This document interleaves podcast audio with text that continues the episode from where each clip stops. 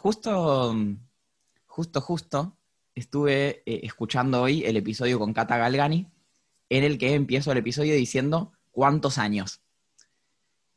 A vos te tengo que decir, no sé, cuántas semanas. Te conozco hace muy poco. Yo Eh, creo que hace dos meses, como ah, mucho.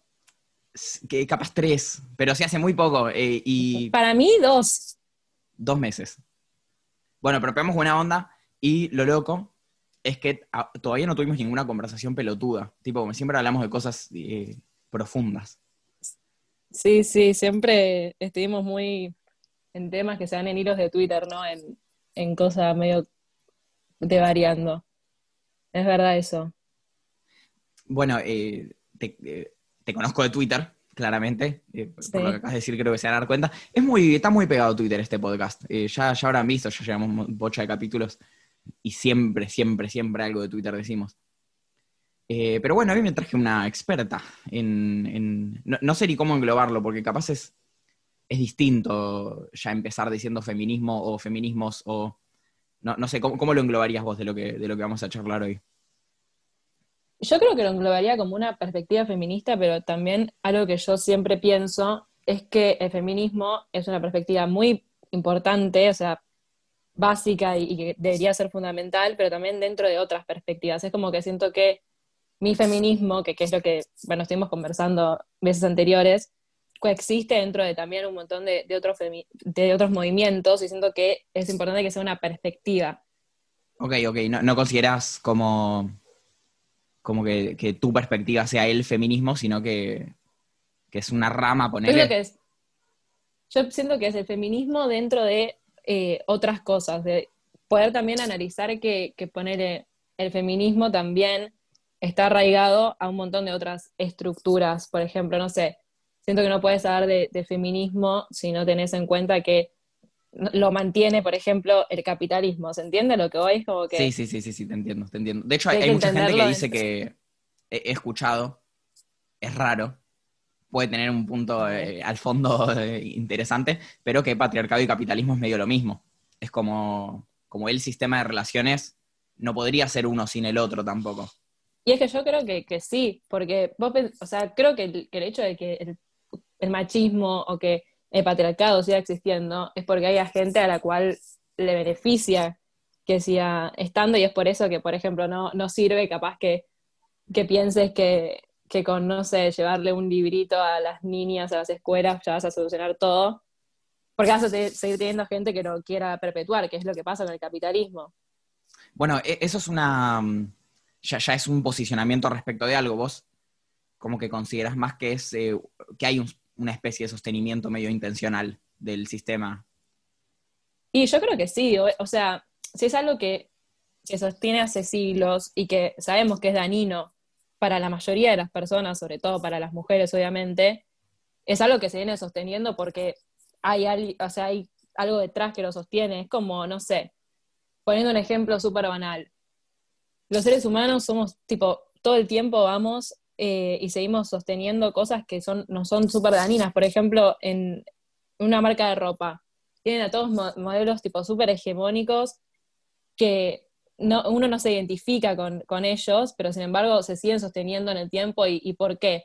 Lo mismo con el capitalismo, o sea, no te beneficia a nadie, son re pocas las personas que, que pueden salir beneficiadas del capitalismo, pero sin embargo uno piensa que es la única estructura económica que podría funcionar. ¿Y, qué hay detrás de eso? Quizás una aspiración a. Bueno, te- creo que algo en común que tienen tanto el, el patriarcado como el capitalismo es que, bueno, como decís, la mayoría de las personas no se ven beneficiadas, en mayor o menor medida, a la mayoría de la gente no le conviene. Pero también hay algo de eh, cierta aspiración a que eventualmente te sirva.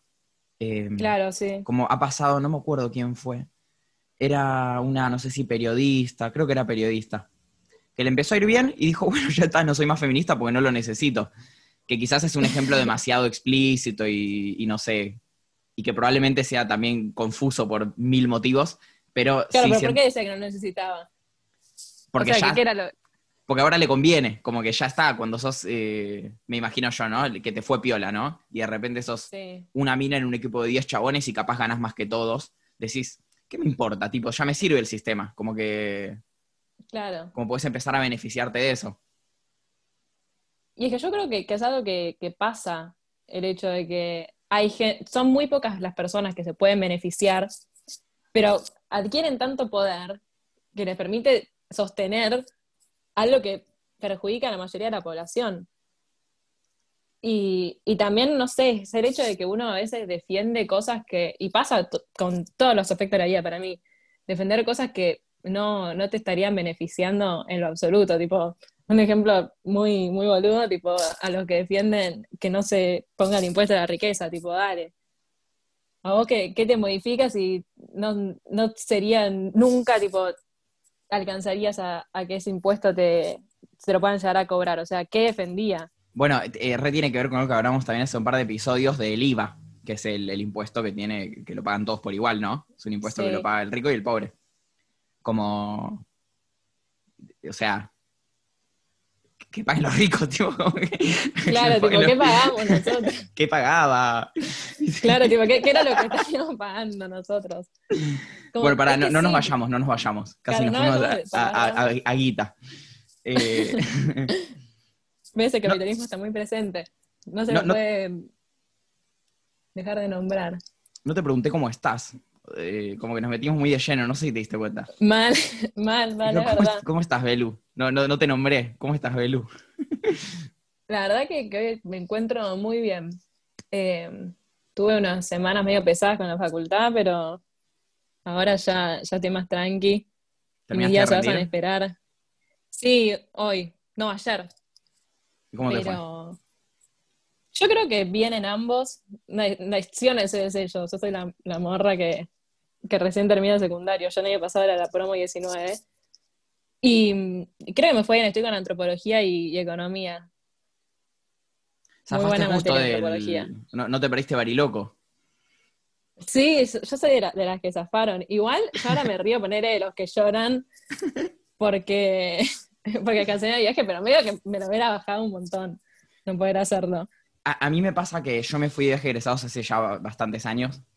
Y no sé, como que estuvo bien, pero no, no fue, no fue ni en pedo el mejor viaje que tuve. Tipo, A mí me pasó que genuinamente siento que fue más que nada un, un viaje con mis amigas. sí, sí, sí, lo entiendo, Ah. lo entiendo. Lo, lo que pasa es que tiene también que te vas de viaje con gente con que quizás no te irías ni en pedo de viaje. Yo me fui de viaje con compañeros con los que me llevaba mal. Y ahí está todo bien, es como que, qué sé yo, de repente estoy ahí por entrar a mi pieza y aparece la compañera que me cae mal re borracha y me grita algo gracioso y no sé, como que eso nunca te va a pasar en otro tipo de ocasión, pero Claro, yo tuve la suerte de que generalmente yo nada más estaba con la gente que me caía bien, o sea, capaz que, bueno, eh, obviamente que estar con tus compañeros en una excursión o en esas cosas, pero lo que pasa es que mi colegio era bastante chico, tipo, éramos, toda- o sea, toda nuestra promo eran como 45 personas como mucho, mm, re chico. Re chico, pero siento que ni en pedo fue el mejor viaje de mi vida, o sea, ni ahí. No, no, no, no. Pero lo re disfruté y la verdad que yo creo que lo que más me hubiera molestado de, no sé, de estar en, en sexto en la época de pandemia es el hecho de que te perdés todo un año en el que yo básicamente iba a tomar mate y a comer chipá con mis amigas. O sea, eso me hubiera molestado más quizá que, que el viaje o esas boludeces. Bueno, tuviste un sexto año relativamente sano entonces. Ah, sexto porque es provincia, yo hice quinto, por ejemplo. Yo, yo fui en capital. Son cosas- Provincia de Buenos Aires, porque si esto lo escucha un Sí. checoslovaco, no, no, ahora sí nos Claro. referimos. No, no, o sea, Eh, que- ¿Sabés que el podcast, para, me voy a fijar igual, pero lo escuchan de lugares re raros? sí. Eh, ¿En serio? Sí, sí, sí, sí, ya te digo. Y volvemos al tema porque sí. nos está pasando Claro, esto de que... estamos desvariando. Sí, no- nombramos una cosita y ya nos metemos de lleno ahí. Mira, 420 No, pero sí, escuchas para- en todo el tiempo en este momento. Es un buen número. Mira, nos 420, escuchan el de, número de la marihuana. nos escuchan de Está Argentina, de Estados Unidos, de Chile, de México, de Francia, de Perú, de Singapur, de Eslovaquia y de Alemania. Es una locura pensar cómo a alguien en, en Alemania o en Singapur le llega. Sí, eh, sí, si estás en Alemania o en, en cualquiera de los países que yo nombré, salvo Argentina, porque Argentina es menos interesante, contame, tipo, identificate, mandame al Twitter, comentame, hola, Claro. yo, yo soy de Eslovaquia y escuché un episodio. El Twitter que es Experticia Podcast, pueden mandar ahí. Volvamos al tema, volvemos al tema y me parece Sí, que sí. es muy difícil que nosotros sostengamos un hilo, salvo que eh, sigamos el, el- el hermoso eh, conteo de ítems que me mandaste. Oh, sí. Así que empecemos con el Y sí, pues yo me voy mucho por las ramas, así que empecemos. Le- leamos para, vamos a leer los títulos. eh, siento que re vamos a necesitar los títulos para. Sí, pues, además yo me olvido, me olvido lo que quiero decir. Yo te voy a leer y vos empezás a hablar. Eh, el primer ítem que tenemos es interseccionalidad, que es algo que Bueno. mucha gente puede escuchar y decir. eh, es una palabra que puede significar un millón de cosas. Eh, Sí. como te puedes Bueno. referir a muchas cosas y que ahora nos vas a contar a, a qué te referís. Empiezo con ese mejor. Mira, yo pienso que, que es muy importante uno poder, dentro de cualquier movimiento y también dentro de la vida, eh, ver que quizá tenés algún tipo de privilegio. A ver, yo soy una mujer blanca, clase media, nunca tuve grandes complicaciones en mi vida, o nunca sentí tanto quizá tipo una discriminación de género en algún ámbito, no sé, educacional, en algún ámbito no, nunca, yo soy re desempleada, nunca quise conseguir laburo, pero siento que no, no sería un gran problema para mí. O sea, como que yo, como mujer, puedo decir que tuve experiencias de mierda, no sé, la, la típica que capaz que está yendo un día tranqui, yo en mi caso iba tranqui a inglés, y me tenía que hacer un recorrido mucho más largo porque ya había tenido experiencias en las que me gritaban cosas, o las típicas experiencias que lamentablemente las mujeres atravesamos a lo largo de nuestra vida, pero mm, siento que hay una, una cierta jerarquización de, de la opresión que una persona puede, puede sentir. Y sucede mucho que yo no, no tenía mucha idea de esto hasta que no empecé a, a interiorizarme más en, en movimientos antirracistas y no empecé a escuchar más estas voces de, de mujeres que comentaban que, que sí, que ellas eran feministas, pero que sentían que su primera opresión no se basaba tanto en su género, sino a, su, a sus descendencias, tipo, y, y hay mucho sector de, de feminismo que quizás dicen, no, pero tu primera opresión siempre va a ser ser mujer. Y no, o sea, si tenés a alguien que te está diciendo, por lo primero que me oprimen es por esto, me parece que es re importante poder escucharlos y, y tener una perspectiva en la que estas voces se alcen y, y puedan hablar y, y en co- y generar un conjunto de ideas. Sí, Rey, creo que incluso si no estuvieras de acuerdo, ponle si decís, no, para mí te oprime más por ser mujer, ponele, ¿no? Que puedes llegar a pensar eso. Es Sí. una perspectiva que uno puede llegar a tomar. Poder escuchar al otro igualmente, Pero tipo, in- Igual para incorporar escuchar, el. claro. Claro, in- incorporar el- la- la- lo de que siempre hablamos, la pluralidad de voces. Claro, totalmente. Y también eh, sucede mucho con, con la discusión que se da en el feminismo que gira en torno a pensar, bueno, ¿qué, qué se hace con las personas transexuales? ¿Tienen un lugar en el feminismo? Y siento que hubo en el último tiempo mucha fijación en decir, en decirle tipo a, a mujeres transexuales, no, pero a vos te oprimen por ser transexual, no por ser mujer, porque no te ven como una mujer. Y siento que todo- todas estas cosas, todas estas cuestiones, responden al mismo, a un mismo sistema que nos compete a todos, que es el, el sistema patriarcal. O sea, me parece que, que es muy absurdo tener una fijación en, en nada más pensar tipo y militar que, que las mujeres transexuales no vayan a, a la marcha de- del 8M, ponele, cuando hay cosas que pienso que son mucho más serias y, mucho más inmediatas y, que la verdad que, pensar que las mujeres transexuales tienen algún tipo de privilegio me parece bastante absurdo porque posta es gente que yo siempre pienso que, atraviesan cosas súper complicadas, el hecho de, de tener que pasar por una transición con tu familia, o sea, me parece que, que decir que tiene algún tipo de privilegio no, no tiene mucho sentido. Claro, entiendo. Vos, vos como que con esto de interseccionalidad, de lo que querés hablar es de que de, reconocer los propios privilegios y de no negar las, las opresiones ajenas, quizás. Claro, Incluso dentro de un mismo movimiento que busca la cierta liberación, o, o una liberación, no sé, completa. Eh, también, también, no definimos feminismo, no, no hace falta, pero si tenés ganas después puedes tirar una aproximación. No, o sea, con, con este tema es sí, básicamente eso, poder uno reconocer que, que dentro de un movimiento puedes tener tus, tus privilegios y también escuchar a, a gente que te venga con otra perspectiva y que te pueda aportar. O sea, muchas veces dicen que nada más la rama interseccional no es una rama feminista en sí, sino una herramienta, pero siento que es clave para mí, porque también sucede pensar que, que hay muchas discusiones que se tienen en las redes sociales, por ejemplo.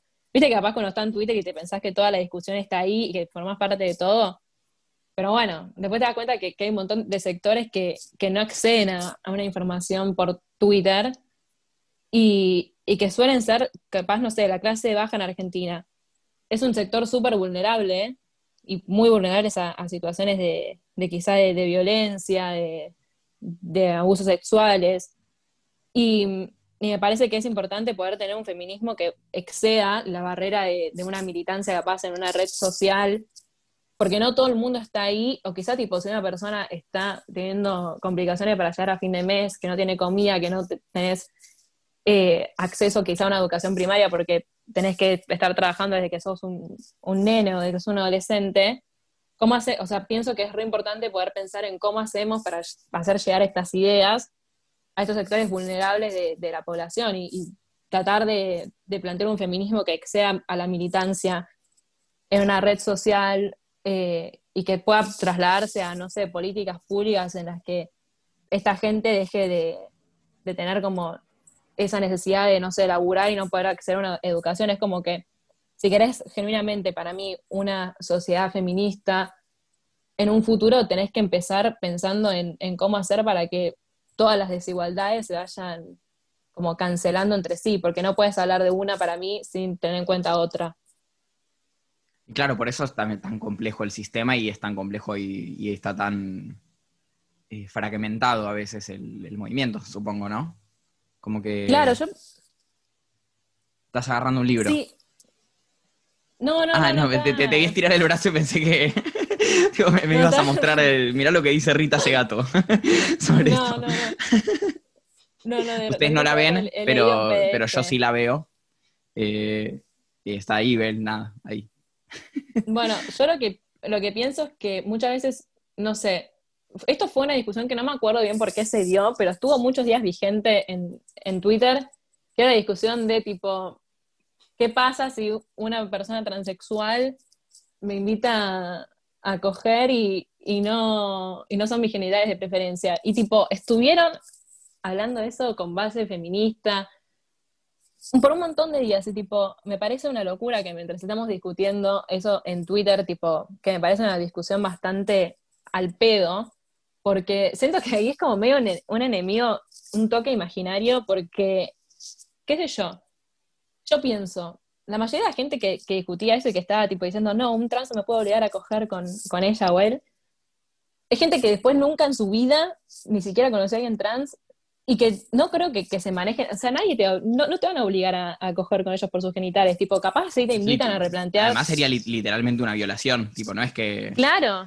o sea, no, es una discusión de, de, con quién tengo ganas de coger o quién no, o sea, obligar claro, es la definición, ¿no?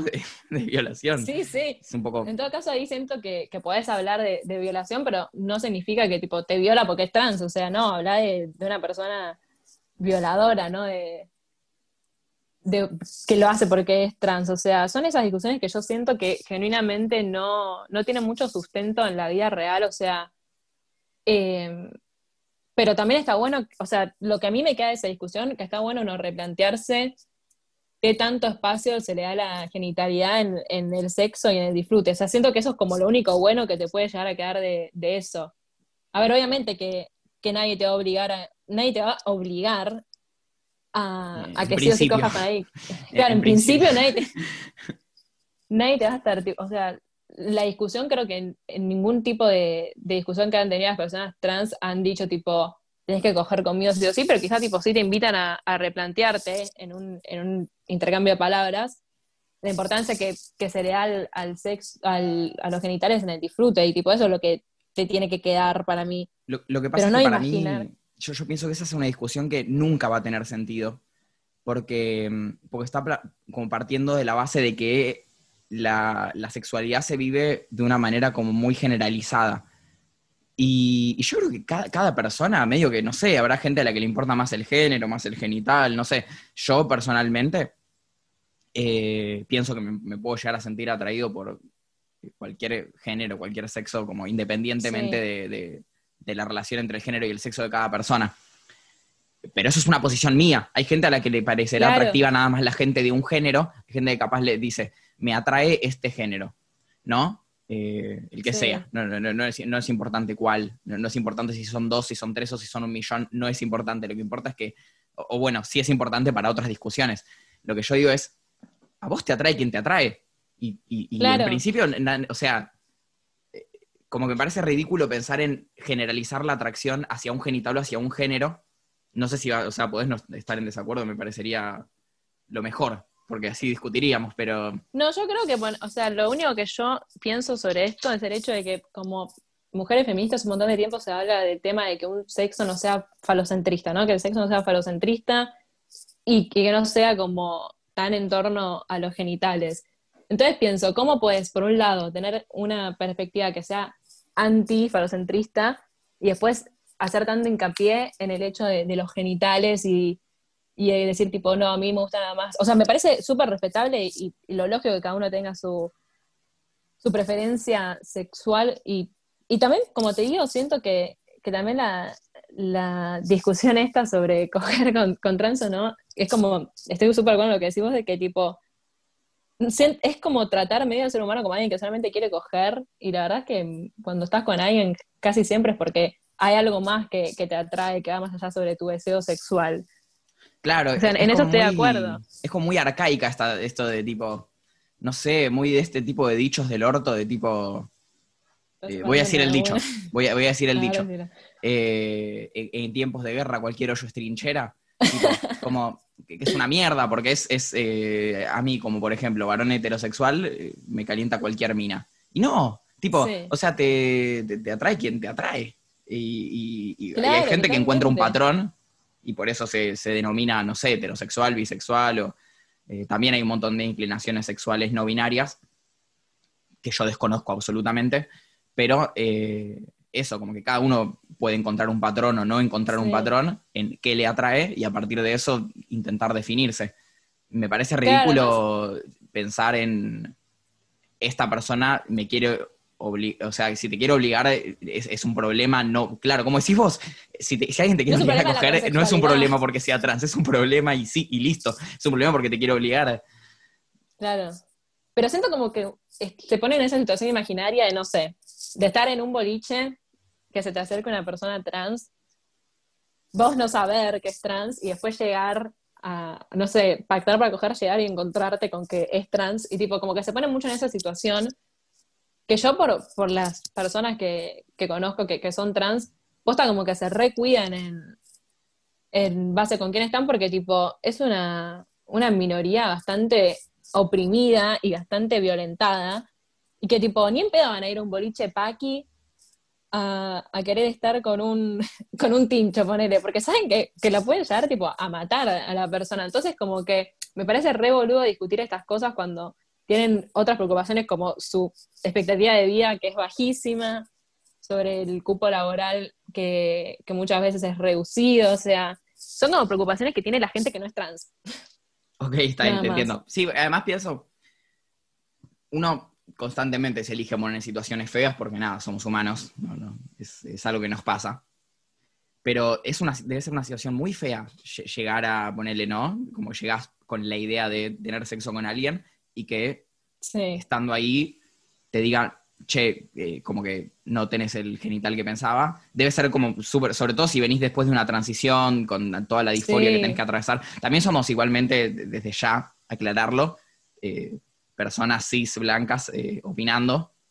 Ah, sí, de, obvio. de entrada, o sea, sepan que no nos pidan, no le pidan peras al olmo. Nosotros somos La podemos el- pifiar. nosotros somos el olmo. Eh, Claro.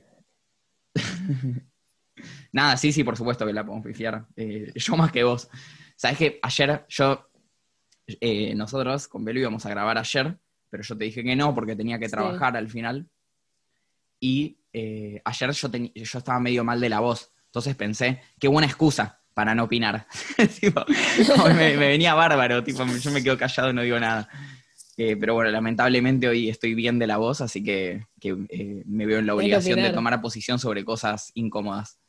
Y es que yo creo que, que son todas cosas que es importante también poder charlar y, y uno capaz de estar más, eh, pensar, bueno, esto, esto es algo que, que puede pasar y, y qué hago.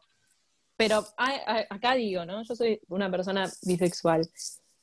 si yo no quisiera coger con una persona solamente porque es trans, ahí pienso que yo sí estaría siendo transfóbica. O sea, porque si me, me traen ambos genitales, es tipo, ahí como que siento que sí hay una, una cosa detrás que, que para mí que si me atrae la, persona como persona, tipo, que me, que me, la quiero coger y después me entero que es trans y estoy tipo uno, ahí sí estaría siendo transfóbica y, es algo que tipo, en la discusión de si es transfóbica o no, pienso que en, el tema de la bisexualidad, si es una persona que, que, se relaciona sexualmente con ambos genitales y la persona te gustaba entrar y después te enteraste que era transexual y ahí tenés un cierto problema y pienso que tenés una eh, transfobia medio interiorizada. Eh, desde luego, yo creo que no hay nadie que no tenga una transfobia interiorizada. Eh, sí.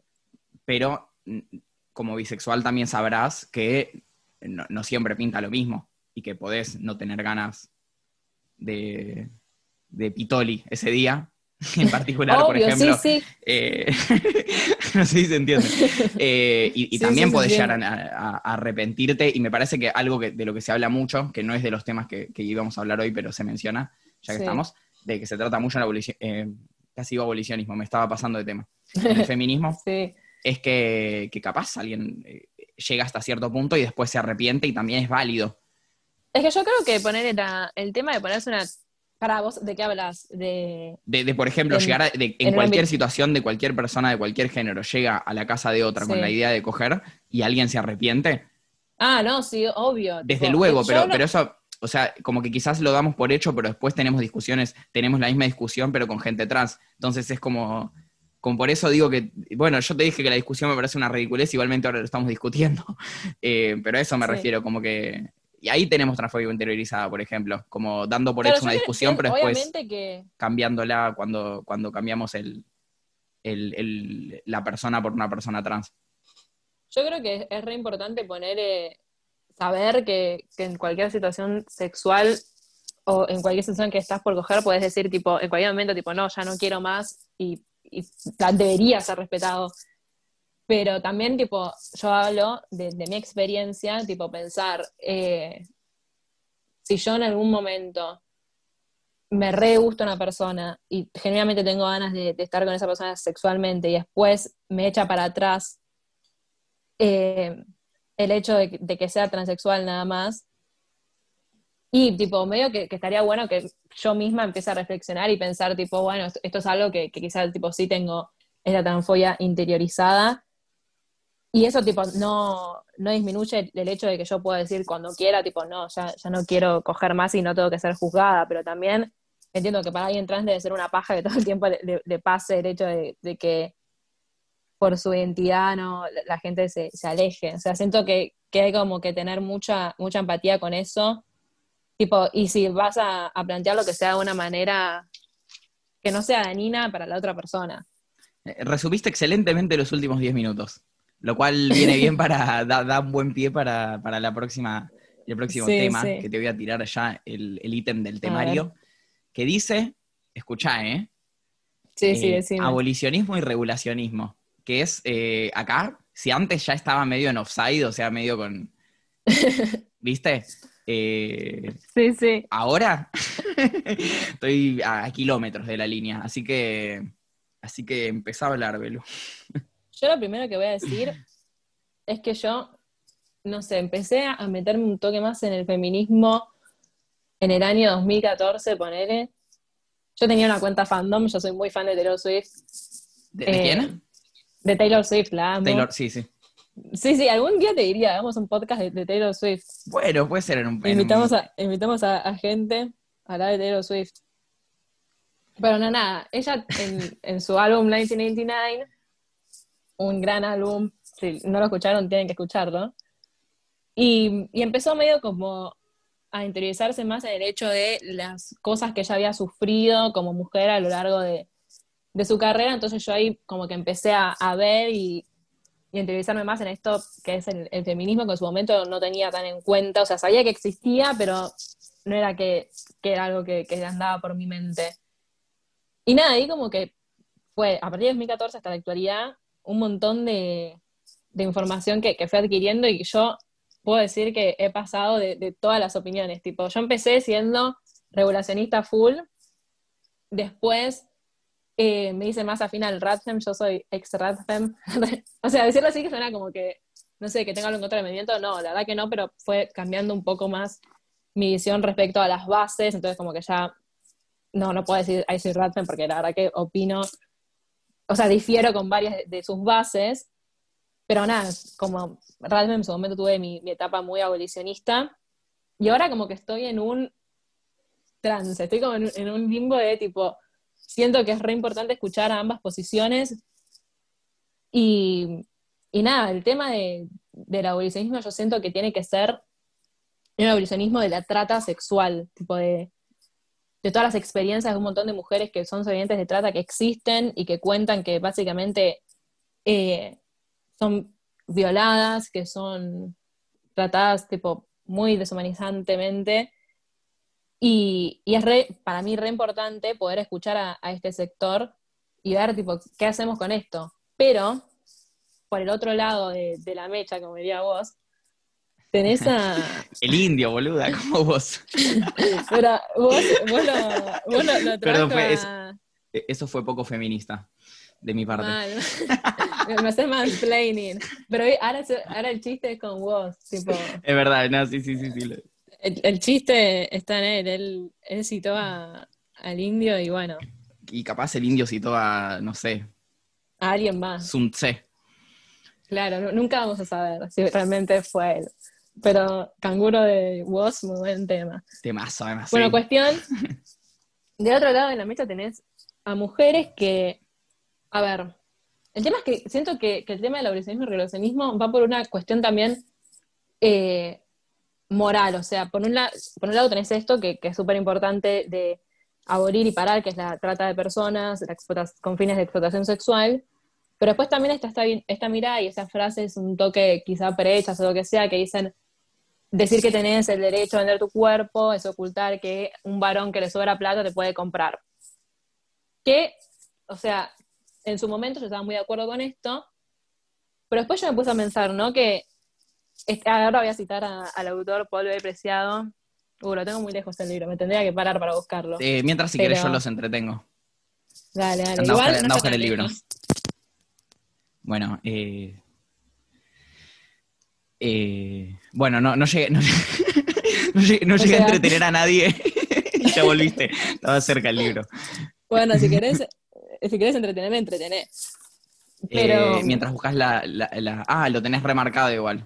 Eh, no, no, no hace falta que yo entretenga a nadie.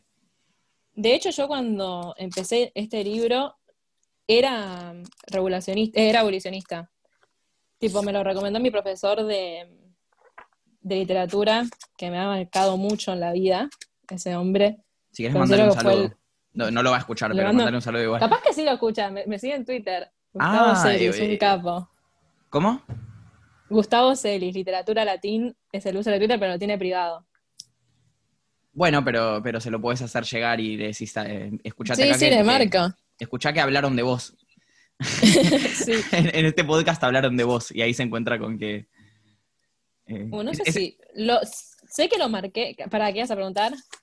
No, no sé si iba a preguntar. Iba a contar algo de que ah. hacen en un podcast que me parece muy gracioso que es, eh, es en vivo. E, este es un podcast que se graba, se edita y se sube al par de semanas. Hay podcasts que son en vivo. Hay un podcast que es en vivo en el que, eh, que yo nunca lo escucho en vivo, siempre lo escucho en diferido, pero igual sé, pero siempre hacen este chiste de eh, le, pide a su audiencia que le mande el link.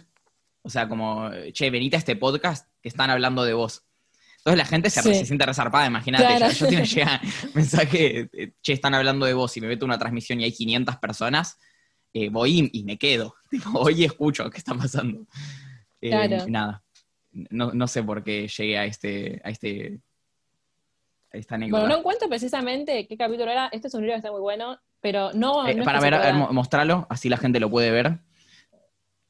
¿Pero la gente lo puede ver esto? No, no, no. es un, apartamento, en Urano. en Urano. de Polve Preciado. ¿Y qué, dice? Pues ¿Qué dice Polve? Bueno, acá B es un, para empezar, para un, toque de contexto, porque tipo siento que si no van a estar onda, cállate varón. Eh, es un, un hombre trans. Y este es un libro que está muy bueno porque tiene muchos fragmentos, o sea, muchos capítulos que Eh, quizá uno piensa no tiene nada que ver con nada, pero todo en, sí se relaciona, pero él lo hacía mientras iba por diferentes países, o sea, hay algunas cosas que, están que las escribió en, Buenos Aires, en Argentina, y específicamente tiene un, capítulo hablando del trabajo sexual, de, la prostitución, en el que dice algo muy cierto, que es el hecho de que el tema de, la prostitución es que para abolirlo de la mente de las personas, vas a tener que tipo abolir todo el sistema de trabajo, o sea, tiene que dejar de existir el, concepto de que existe un, trabajo y que exista eh, un dinero que obtener. Y, y nada, a mí me, pasa que yo estaba muy pensando, no, pero si tenés que elegir ser prostituta o prostituirte porque no llegas a fin de mes, no es una elección, porque está eh, obviamente como arraigada el hecho de que necesitas la plata sí o sí. Pero después me he encontrado con un montón de, gente, con una persona muy cercana a mí, que bueno, no voy a dar su identidad porque no, no creo que, que sea algo que, que, quisiera, que me hablaba tipo que, que había tenido ella un, un, trabajo acá en un bar de Adrogué, que son súper explotadores, en Adrogué zona sur los bares explotan mucho, en el que está laburando todo el día, o sea, está desde las, no sé, poner desde las 6 de la tarde hasta las 3 de la mañana, laburando a full con todo un montón de mesas, y le pagan 400 pesos el día. Es muy poco. Y es muy poco, y ella tipo estudiaba y, quería seguir con, su, con sus estudios, y le consumía mucho tiempo por muy poca plata que, que necesitaba. Entonces llegó tipo un punto en el que empezó a, a ver estas alternativas, empezó a, tener encuentros sexuales pagos. Y nada, de ahí se dijo, yo me sentía más explotada en mi trabajo en el que no me pagaban nada y, y en el que estaba laburando un montón de horas que no me permitía eh, llegar a, nada, a ningún, a ningún tipo de, de un resarcimiento económico que, que sea como acorde a todo lo que laburaba y, que se sentía más explotada ahí que manteniendo un encuentro sexual con, alguien que le pagaba. Y, ella puso a pensar que existen un montón de estas mujeres que, que frente a otra alternativa de laburo van a elegir eh, la prostitución o, el trabajo sexual, o como la gente prefiera decirle, y, y que por mi moral yo les esté impidiendo tener derechos, me parece medio chocante, o sea, porque yo piense que es malo y que es algo que, perpetúa el, hecho de, un sistema en el que se compra la mujer, también siento que, tenemos medio una visión quizá de, de la prostitución así por estas chicas que son independientes que no es tan así. Y, yo empecé a seguir a un montón de, chicas que, tienen trabajo sexual eh, y que cuentan sus experiencias que, tienen clientes tanto mujeres como hombres y que quizás es mucha gente que, quizá va más que nada a, aprender algo o, a tener sus primeros encuentros sexuales y no y que no siempre que casi nunca tienes experiencias en las que sienten que las están tratando tipo como un objeto. Claro igual eh, también como si vos que pasaste tanto por el regulacionismo como por el abolicionismo también supongo que tendrás como súper presente que no es la realidad y que en eso se, de, perdón, no es la realidad de un montón de otras mujeres y, trans, sí, sí, incluso. Es, lo que yo, es lo que yo te decía al principio, tipo, que por un lado tenés que entender que está este lado eh, de la prostitución y el trabajo sexual en el que tenés a estas mujeres que son explotadas, que son violadas, que, que también es una cosa medio incluso hereditaria la, el la prostitución por prosenetas, que no sé, que si tu mamá fue víctima de, trata, probablemente vos lo sigas haciendo y, es súper difícil de salir. Pero como te digo, siento que es re importante tener eso en cuenta y que el énfasis sea en, abolir eso, en terminar con el prosenetismo. Y al mismo tiempo tenés que entender que, son, que están estas eh, personas que lo van a seguir eligiendo. Y, y para muchos dicen, ay, no, pero eso es un feminismo súper liberal, que me parece que este es un re problema de querer trasladar conceptos, no sé, del liberalismo de Estados Unidos a, la Argentina, porque ¿qué, tanto, ¿qué es liberal? ¿Qué hay de liberal en pedir que el Estado intervenga en algo y que le dé políticas públicas a, personas que, ejercen un, que ejercen, no sé, un tipo de, laburo? Bueno, e- eso es lo loco, que es verdad. ¿Sabes que alguna vez lo pensé ahora que lo decís y lo habré guardado en algún rincón recóndito de mi mente? De qué, qué contradictorio decirle liberal al regulacionismo. Eh, Claro, que, o sea, podrá no gustarte y estás en tu más absoluto derecho eh, de, de- de que te parezca una mierda el regulacionismo, nada, qué sé yo, es una perspectiva que uno puede tomar.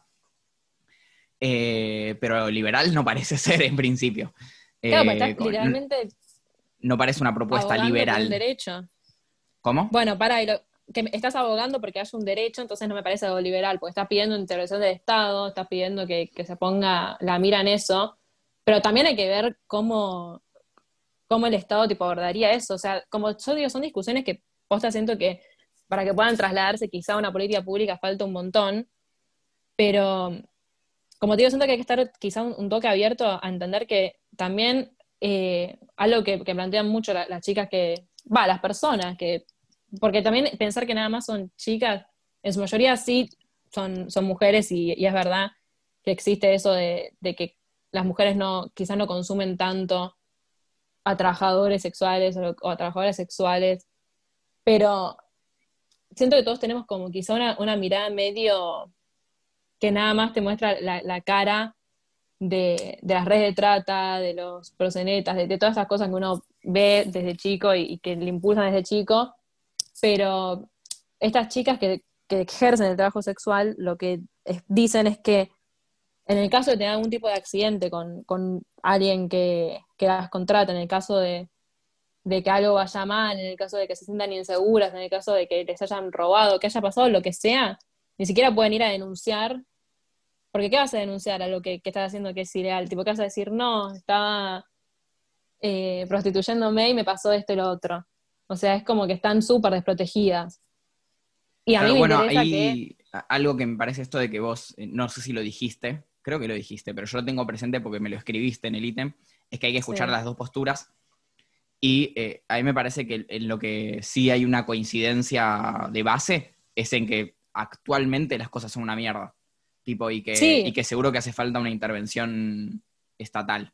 Eh, Claro, por un lado, la esta- estatal para poder... Lo que pasa es que el tema de, las redes de trata es que como Argentina es un país eh, en el cual la, prostitución está penalizada, está todo tan bajo, eh, está tan oculto todo, y hay tan poca información que, que no puedo entender cómo, o sea, cómo se podría llegar sin meter a, una intervención estatal que, que vaya por las vías de quizá algún tipo de regulacionismo y derecho para las mujeres, pero el problema es que también tenés que en el medio el Estado se puede poner a encubrir a todos estos prosenetas. como ya lo hace, Y, de hecho. Claro, Eh, como, ya, como ya sucede, como iba a suceder con, con eso que iban a sacar como un... No, no me acuerdo, o sea, no, no quiero decir burradas, digo, pero siento que, que había pasado algo, creo que fue este año que iban a sacar una, una ley, pero que al final pidieron que no. Eh, o sea, el, el sector feminista pidió que no por el hecho de que medio que iba a encubrir a, los prosenetas. Y como te digo, es una discusión, siento que posta tiene que darse sí o sí, la del abolicionismo, regulacionismo, pero quizá como desde todo, desde las dos perspectivas, con una mirada un, toque más amplia, con el, con el hecho de que estas dos posturas existen. Tenés a estas mujeres que, que sufrieron y, y sufren un montón, y que es re importante darles un, un lugar, creo que es lo más importante de todo, pero también tenés a esta gente que posta, o sea, va a seguir practicando. Y, y no sé, yo soy, yo estoy del lado garantista de la vida, o sea, ¿Del lado qué? que del lado garantista de, de los derechos de, de la vida. Y pienso que, que posta es más seguro en, su- en, en una, en un futuro, es más seguro que esas mujeres estén amparadas bajo alguna intervención estatal y alguna política pública que, les permita que si les pasa algo lo puedan denunciar, que les permita tener una jubilación. Y, pero nada, como digo, es un, es un tema súper que tiene muchas aristas como para, inclusive no se puede ni discutir, puedes estar capaz 10 horas y no haber llegado a nada porque creo que es, es un tema que, que ambas posturas tienen mucha, mucha razón y sus cosas certeras, pero que nada, que hay que estar a la altura y no quizá tomar un posicionamiento dogmático, tipo de, ay, no, yo soy abolicionista de la muerte, o soy relacionista de la muerte, no, escuchar ambas partes. Ok, ok. Eh, Ah, me parece un- que- Ah, ok, no, sí, seguí, seguí, seguí. No, no, es que esto, el hecho de la desinformación que tenemos, eh, sobre todo, es, es terrible. Viste que, que algo re típico de todas las personas, tipo, cuando nos creíamos todos los justicieros que estábamos aclarando con las redes de trata, era tipo que ibas a Capital y te ponías a arrancar los papelitos. Los papelitos de que había. ¿Nunca lo hiciste? Eh, yo- eh, yo pensé que estoy mucho más afuera del debate que, que vos, probablemente. Entonces, eh, nunca lo viví tan Bueno, pero personalmente. Lo que pasa es que ¿viste? yo cuando iba a la secundaria, no sé, nos íbamos de excursión a, a Capital. Y estaban, Muy campesina, boluda, tipo. Y de excursión al- vamos a tomar el subte a, No, a comer una pizza a una esquina. pará, no. ¿Por qué tenés esa visión? ¿Por qué tenés esa visión de, de Cadrogués, no sé?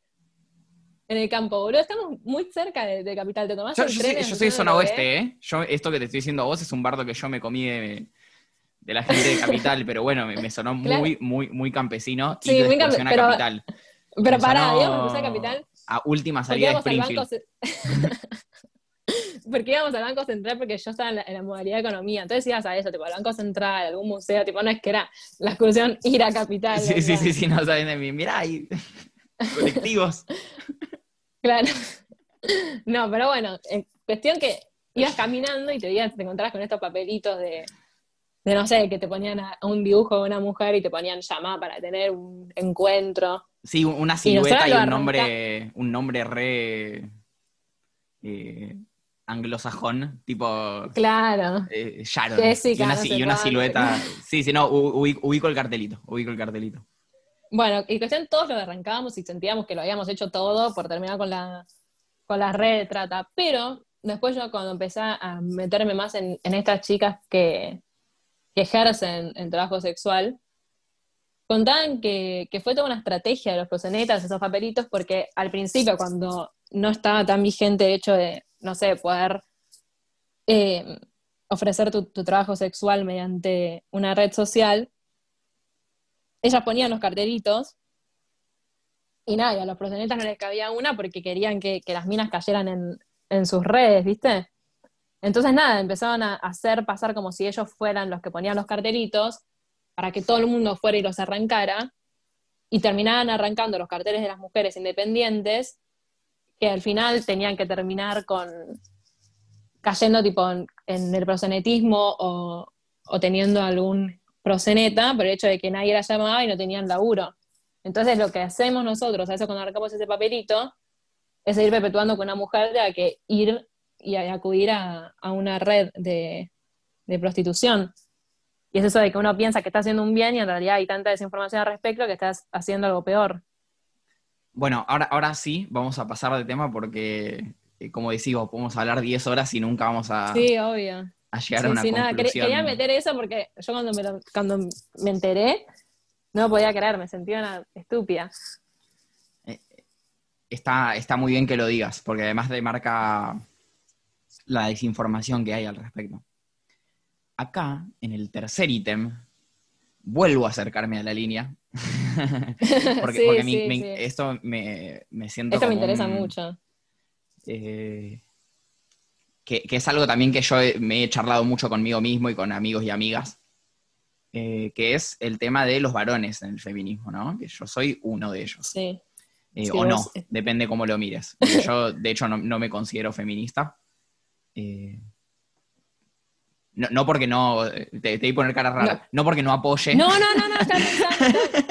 no, no por- no porque no apoye, eh, sino que, no sé, me parece- me- como que al Y principio porque me hay sentía... cierto estigma. El estigma del aliadín. Igualmente, te, te digo que si, si bien sí me parece muy incómodo que posicionarme ahí y que me posicionen ahí, que, que me lo han hecho, eh, también en un momento me empecé a sentir medio como que esto, eh, tipo, este no es mi lucha. Como que, por supuesto, Claro. que, que- que banco y que, y que me parece que está bueno hacer lo que cada uno pueda, pero ni en pedo es mi movimiento. Me, me empezó a pasar eso. O sea, que antes quizá antes no- capaz sí lo sentía muy propio porque, porque cualquiera que, que de repente tiene el, te cae la ficha, ¿no? En un momento decís tipo, che, ca- capaz que esta gente que se está quejando de eso tiene razón y te metes y decís, bueno, yo soy feminista. Claro. Eh, y después es que, bro, me, me pasó que ya no, no, me perdón, sentí... No, no, no, está bien. eh, Solamente eso, que ya no me sentí parte. Eh, A mí me pasa el hecho de que me sirve mucho trasladar el hecho de que eh, yo hubo un momento en el que no tenía ni en pedo ningún tipo de, perspectiva antirracial o que era un tema que sentía que, que no estaba tan presente, al menos en, en Argentina, ponele, y cuando empecé a, a seguir a, a gente activista, a personas negras activistas, me di cuenta, tipo, uh, esto es algo que está súper presente y que si yo desde mi posición puedo tratar de, de ayudar, va, ayudar no, muy Salvador Blanco, ayudar no, pero tipo, muy replantearme, muy colón. misio- misionero. Claro, los misioneros eh, que van a, a Salta, muy de colegio católico que fue el, el colegio al que fui, así que, que igual es me un- queda que todavía. igual, igual, perdón, quiero decir, porque, Sí. porque capaz uno que no está mal, tipo, o sea, como que No. no piensen que decimos está mal Misionero. hacer eh, misionar, o sea, es una palabra rara, es una perspectiva rara, pero no está mal. A ver, mientras que- que, que se organicen- pibes en necesidad y a gente en necesidad, me parece perfecto. Es- eso, listo, ahí está, lo, lo dijiste mucho mejor de lo que yo lo podría Sí. haber dicho. Continúa, continúa con, con los neros, va, con los chochasmos. Ah, bueno, cuestión.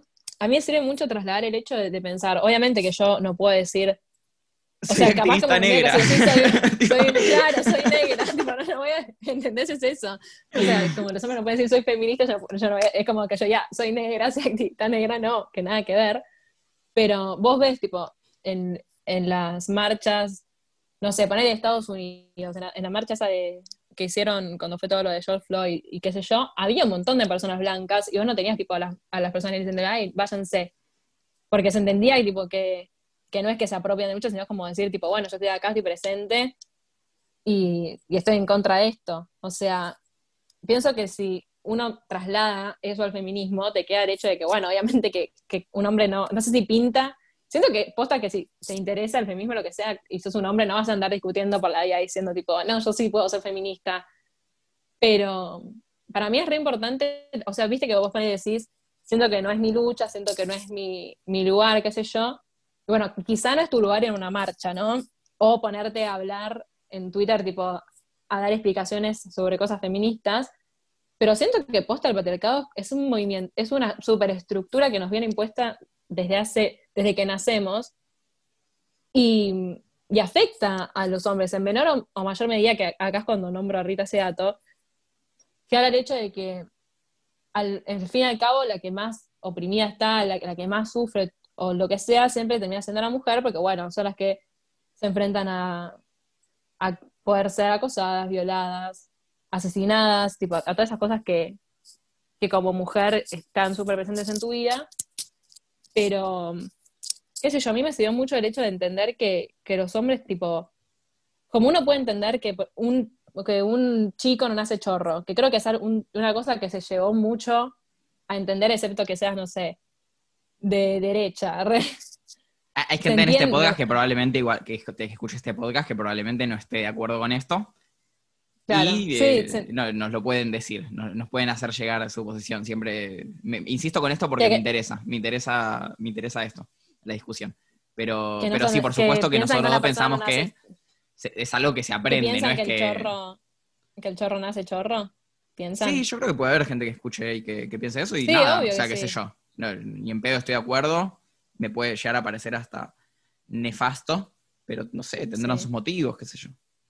Claro, pero lo que yo veo es que como, se- como pienso yo que casi todo el sector feminista que está tipo posta metido en, en- en cosas así, también como que hay ciertas cuestiones que compartís con otras cosas y ciertas visiones que, que van más allá, que yo pienso que la mayoría de, de las personas feministas que yo sigo y con las que he, habla- he hablado entienden que un nene ni en pedo nace chorro, tipo que hay un montón de, de cosas que, que los llevan a, a Sí, ser sí, sí, chorro. eh, la, la violencia, que- básicamente, diría yo. Claro. Eh, pienso que es súper clave entender que tipo ninguna persona nace con machismo interiorizado, que ninguna persona nace misógina, y que son cosas que, que posta te inculcan y, y se aprenden y que quizá también está esta cierta cosa de, de que te hacen creer que lo tenés que perpetuar.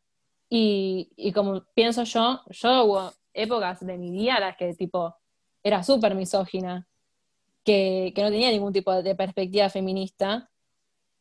Y, y después cuando te vas acercando y te vas informando, decís, che, estaba re equivocada. Entonces, como yo puedo tener esta perspectiva conmigo, siento que pasa tipo, con, con todas las personas. Y no te hablo de darle tipo, lugar en el feminismo o en alguna discusión al chabón que se cree re. que, tan, que es re hijo de puta que te dice, tipo, ay, no, las mujeres son feminazis. Tipo, eso no. Pero si tenés a una persona que quizá, tipo, se empieza a interesar y, y te empieza a. Quizá tampoco que tenés que ir respondiéndole las cosas a los varones como si fuera su maestra, no pero tampoco dar esta perspectiva de, ay, no, si sos varón no puedes opinar, no puedes decir, no puedes meter cosas, porque la mitad de la población son varones. Sí, más o menos. Eh. Sí, o sea, creo que hay un poco más de mujeres, pero tipo, es porque está bastante equilibrado. Creo que los, los chabones mueren antes y, y, mueren más, además. Así que es probable que haya un poquitito más de mujeres. Vos sabés lo que dicen, los varones también nos morimos.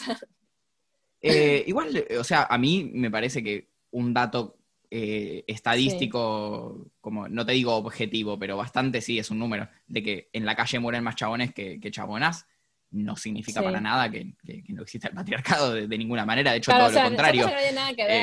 es, como un, o sea, en todo caso lo que te dice es que hay muchísima violencia en la calle. Claro. Eh, no que no importa, no, para, no nos metamos ahí, no nos metamos ahí. Porque es, eso, boluda, tenemos, lo, dije 20 veces ya, pero no, sos tan capaces de irnos por las ramas hasta, hasta la punta no, sí, de la entiendo perfectamente a lo que vas. Pero nada, o sea, es el hecho de, plantearse que, no sé, yo en la secundaria pensaba que mi enemigo principal era el compañero que hacía un comentario tipo, uh, está revenida. Y después, realmente siento que es una mirada muy simplista pensar que, que tu enemigo principal es cualquier varón que, te rodee, tipo, que, eso es como lo, principal que hay que afrontar. O sea, pienso que, hay que entender que. Ahora, esto va a sonar muy la morra que cursó, que cursó el, el de Sociología, que de hecho soy, sí soy. La morra que, está cursando. La morra que acaba de rendir antropología.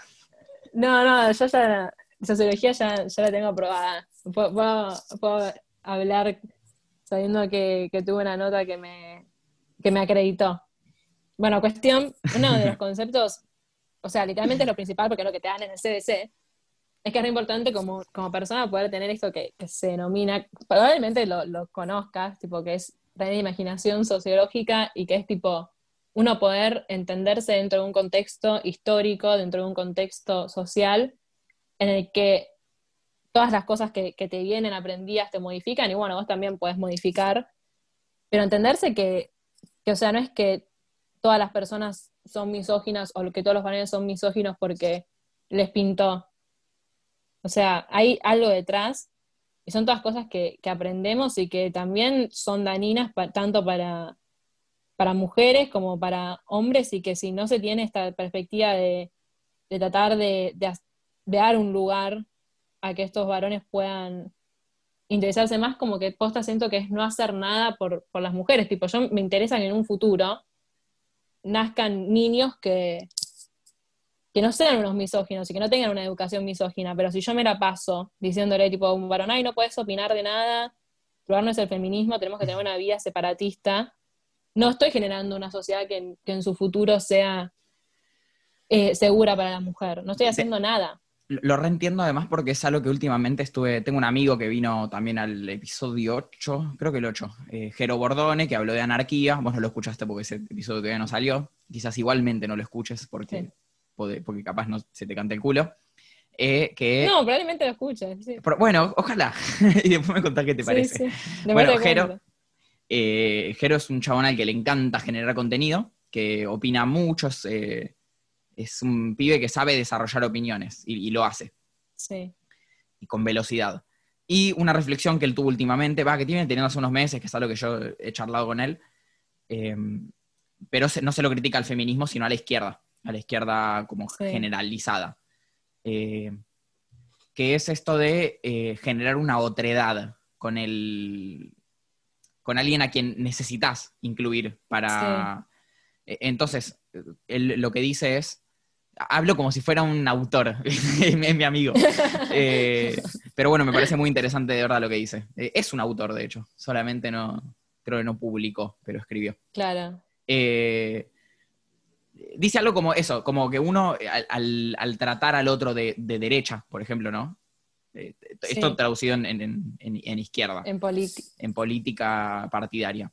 Uno dice, vos sos de derecha, lo que haces es alejarlo de la izquierda, no, no darle cuenta de que capaz la derecha no está buena, sino lo que haces es alejarlo de la izquierda. Eh, no sé si lo hice con estas palabras, capaz ni dice esto y yo interpreto, pero bueno. Saludos, Jero. bueno, no, igual. Sí. Eh, puede ser que tenga que, ver. Sí, siento que se retraslada porque es el hecho de, a ver, ¿qué estoy haciendo yo por el feminismo y por las mujeres del futuro y por las mujeres del presente? Únicamente diciendo a los varones tipo, ay, callate varón, eh, no puedes decir nada, no puedes opinar, no puedes interesarte en el feminismo. Tipo, la verdad que me parece buenísimo que, que como sociedad en su conjunto podamos empezar a plantearnos ciertas cosas. Y posta siento que, que tenés que laburar sí o sí con los varones que están en el presente y con los que se vienen en el futuro, teniendo esta visión de todos los hombres son una mierda, todos los hombres van a ser siempre una mierda. Eh, ¿Qué estás haciendo? O sea, estás perpetuando que sean una mierda. Tipo, para mí me interesaría poder generar una sociedad con más conciencia y, con más acercamiento. Y, pienso que, está bueno quizá entender que, lo que estamos yendo en contra es de una superestructura que viene desde hace siglos. O sea, lo dije mil veces esto, pero siento que es importante tenerlo en cuenta y que no es que tipo todas las personas nacemos misóginas porque es nuestra condición.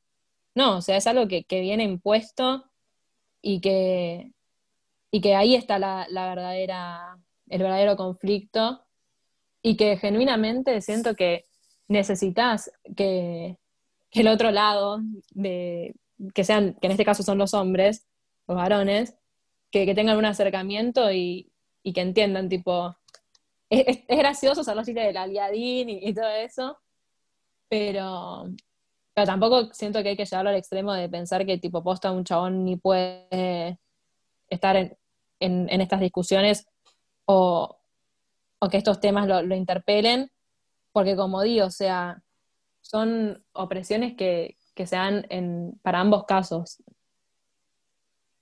Ok, ok. En, mayor o menor medida, me imagino. Claro, como te dije, en mayor o menor medida, o sea, si te pones en una balanza, la mujer siempre es la más oprimida, pero siento que, que no sé, bueno, vos como varón sabrás, tipo, habrás tenido en un momento algo que vos, tipo, capaz ahora puedes decir, no, yo hacía esto por presión, por algún tipo de, no sé, de presión machista. Sí, y, de hecho, más que nada, las conductas misóginas.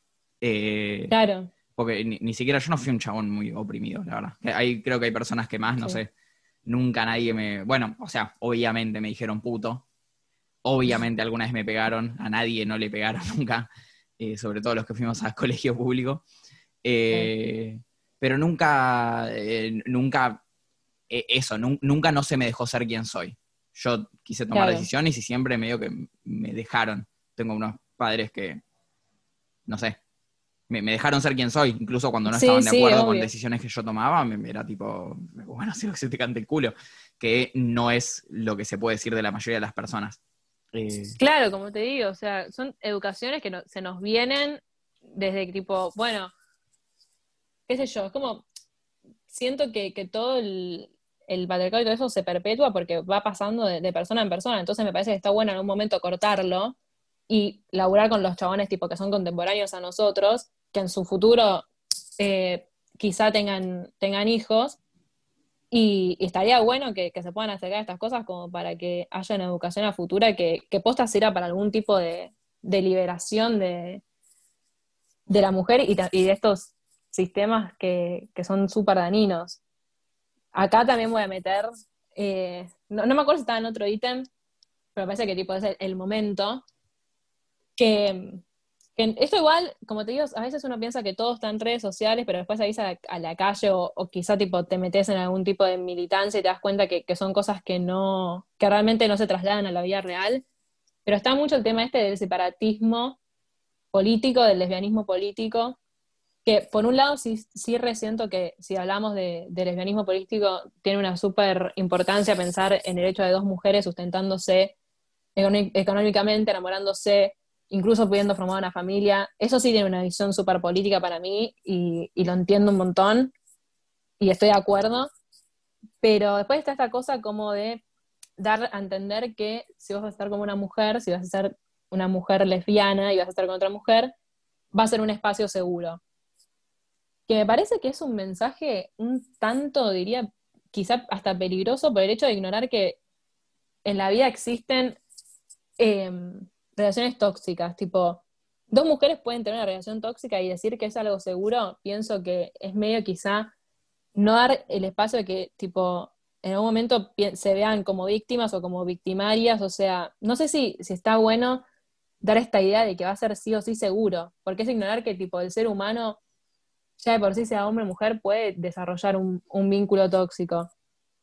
Sí, desde luego, y además algo que yo pienso es que por supuesto que existen las personas tóxicas, nadie niega que hay personas que, son una mierda, o sea, eh, no, hay, o sea, no hay mucho para, para analizar, si hay algo para analizar, yo no llegué ahí. Eh, hay gente que es una forra. Eh, sí que no, te digo que tiene malas intenciones, pero que no le importa mucho si tiene buenas o malas. O sea, como no es necesariamente buena o mala intención, sino que no le importa. Eh, y todos podemos tener forradas en algún momento. Todos podemos, eh, eso, no necesariamente tener malas intenciones, pero que en algún momento no, no, importe nuestras intenciones.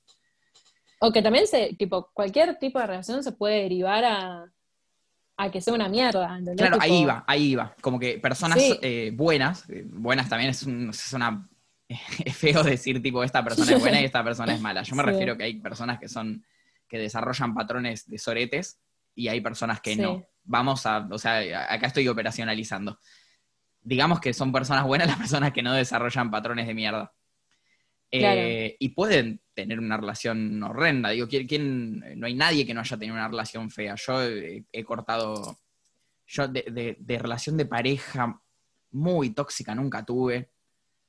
Tóxica, me parece que le queda muy grande decirle tóxica a cualquier tipo de relación que yo haya tenido. Sí, más allá de conductas más eh, específicas, situacionales, de mierda, que, nada. Yo, no hay eso, no, existe ningún adolescente que se haya relacionado con otra persona que no haya tenido una relación de mierda, sea sexoafectiva o de amistad o de enemistad incluso, porque puedes tener una enemistad relativamente sana. Eh, yo he cortado relaciones de varios años de amistad, eh, con un grupo, con grupo entero además, y no porque fueran malos pibes, eran re buenos pibes, pero el grupo era una mierda. Claro. Eh, por eso considero que, que, quizás... Es que sí, todo puede derivar. Sí, sí, sí. y pentear que va a ser algo seguro para la mujer, me parece que, que posta restarle un montón de importancia, es que hay un montón de cosas que no les atraviesa el machismo o, o sea, una relación tóxica, no, no precisamente lo que la atraviesa es el machismo, o sea, hay un montón de, otras cosas que pueden derivar a, que termine así o a que sea así, pero puede pasar entre dos mujeres y, y de hecho pasa porque, a ver, no sé, yo estaba diciendo que últimamente muchas relaciones que conozco terminan siendo tóxicas, tipo que cortan y, te cuentan. Y, y nada, o sea, siento que es algo que, pensar que, es solamente, que seas únicamente entre parejas heterosexuales es ignorar que, puede pasar en, cualquier tipo, como decías vos, de cualquier tipo de relación, ya sea quizás incluso hasta con tus familiares. Sí, sí, sí, sí, sí, por supuesto. Más que, más que nada, incluso pienso con los familiares, porque bueno, estás atado, tenés que vivir en la misma casa creo que hay algo que tiene la convivencia, que da como una propensión mayor a, desarrollar conductas, perdón, eh, conductas tóxicas. Eh, sí, totalmente. Porque nada, estás todo el tiempo ahí, es, eh, te aburrís y, ¿qué haces? Nada, es muy probable que hagas algo de mierda. sí.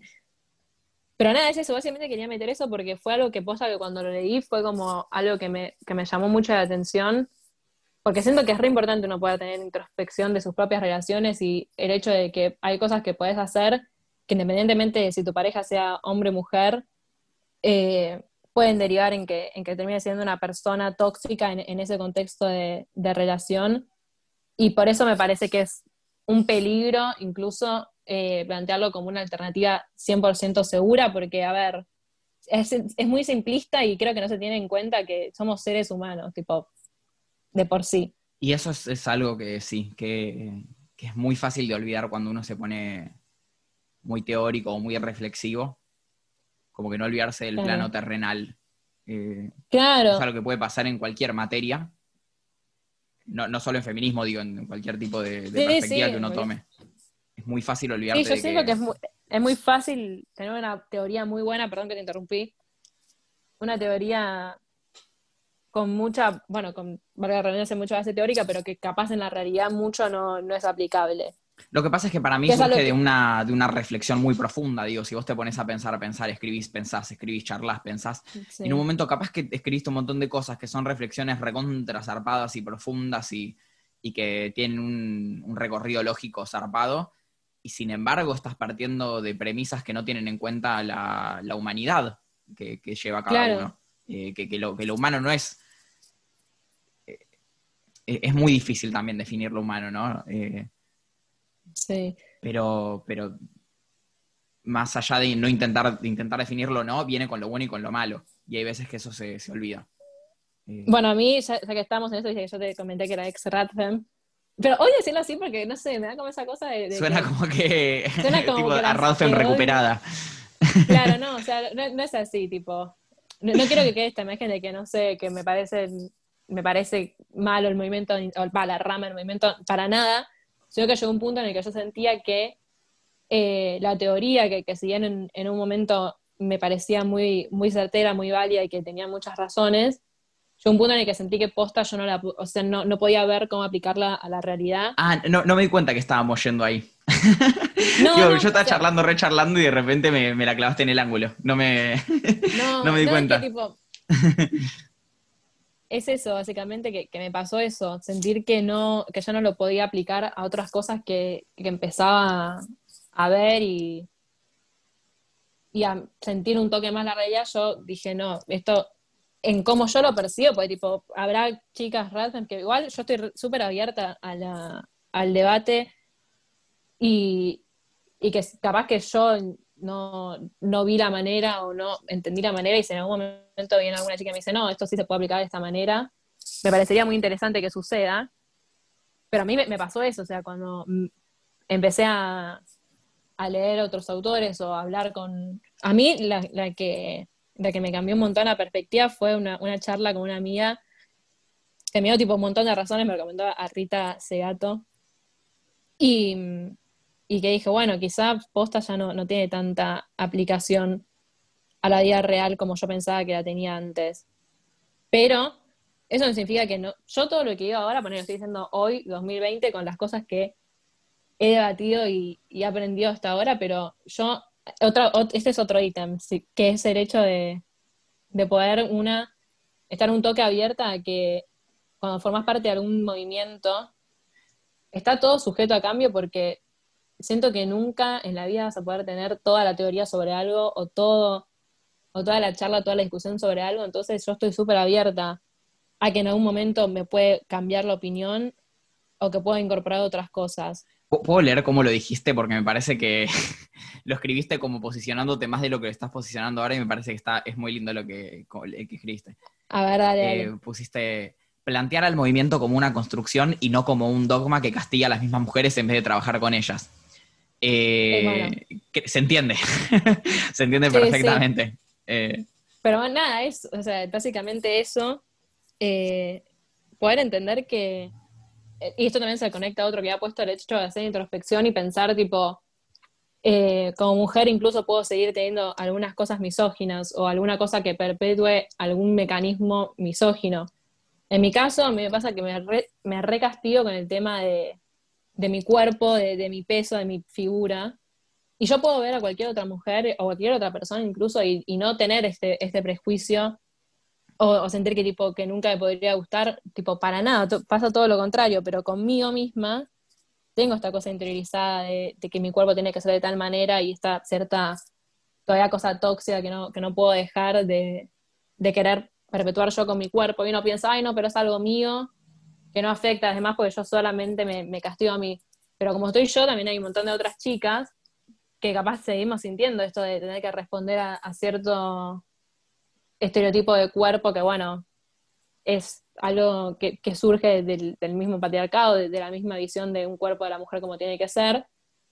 Y, y nada, y como eso siento que habrá un montón de, cosas que una quizá tenga todavía interiorizadas y que es importante poder reconocer y no castigar, sino como decir, bueno, esto es algo que a mí me pasa y, que está bueno que, lo identifique y que trate de, de encontrarle alguna solución, digamos.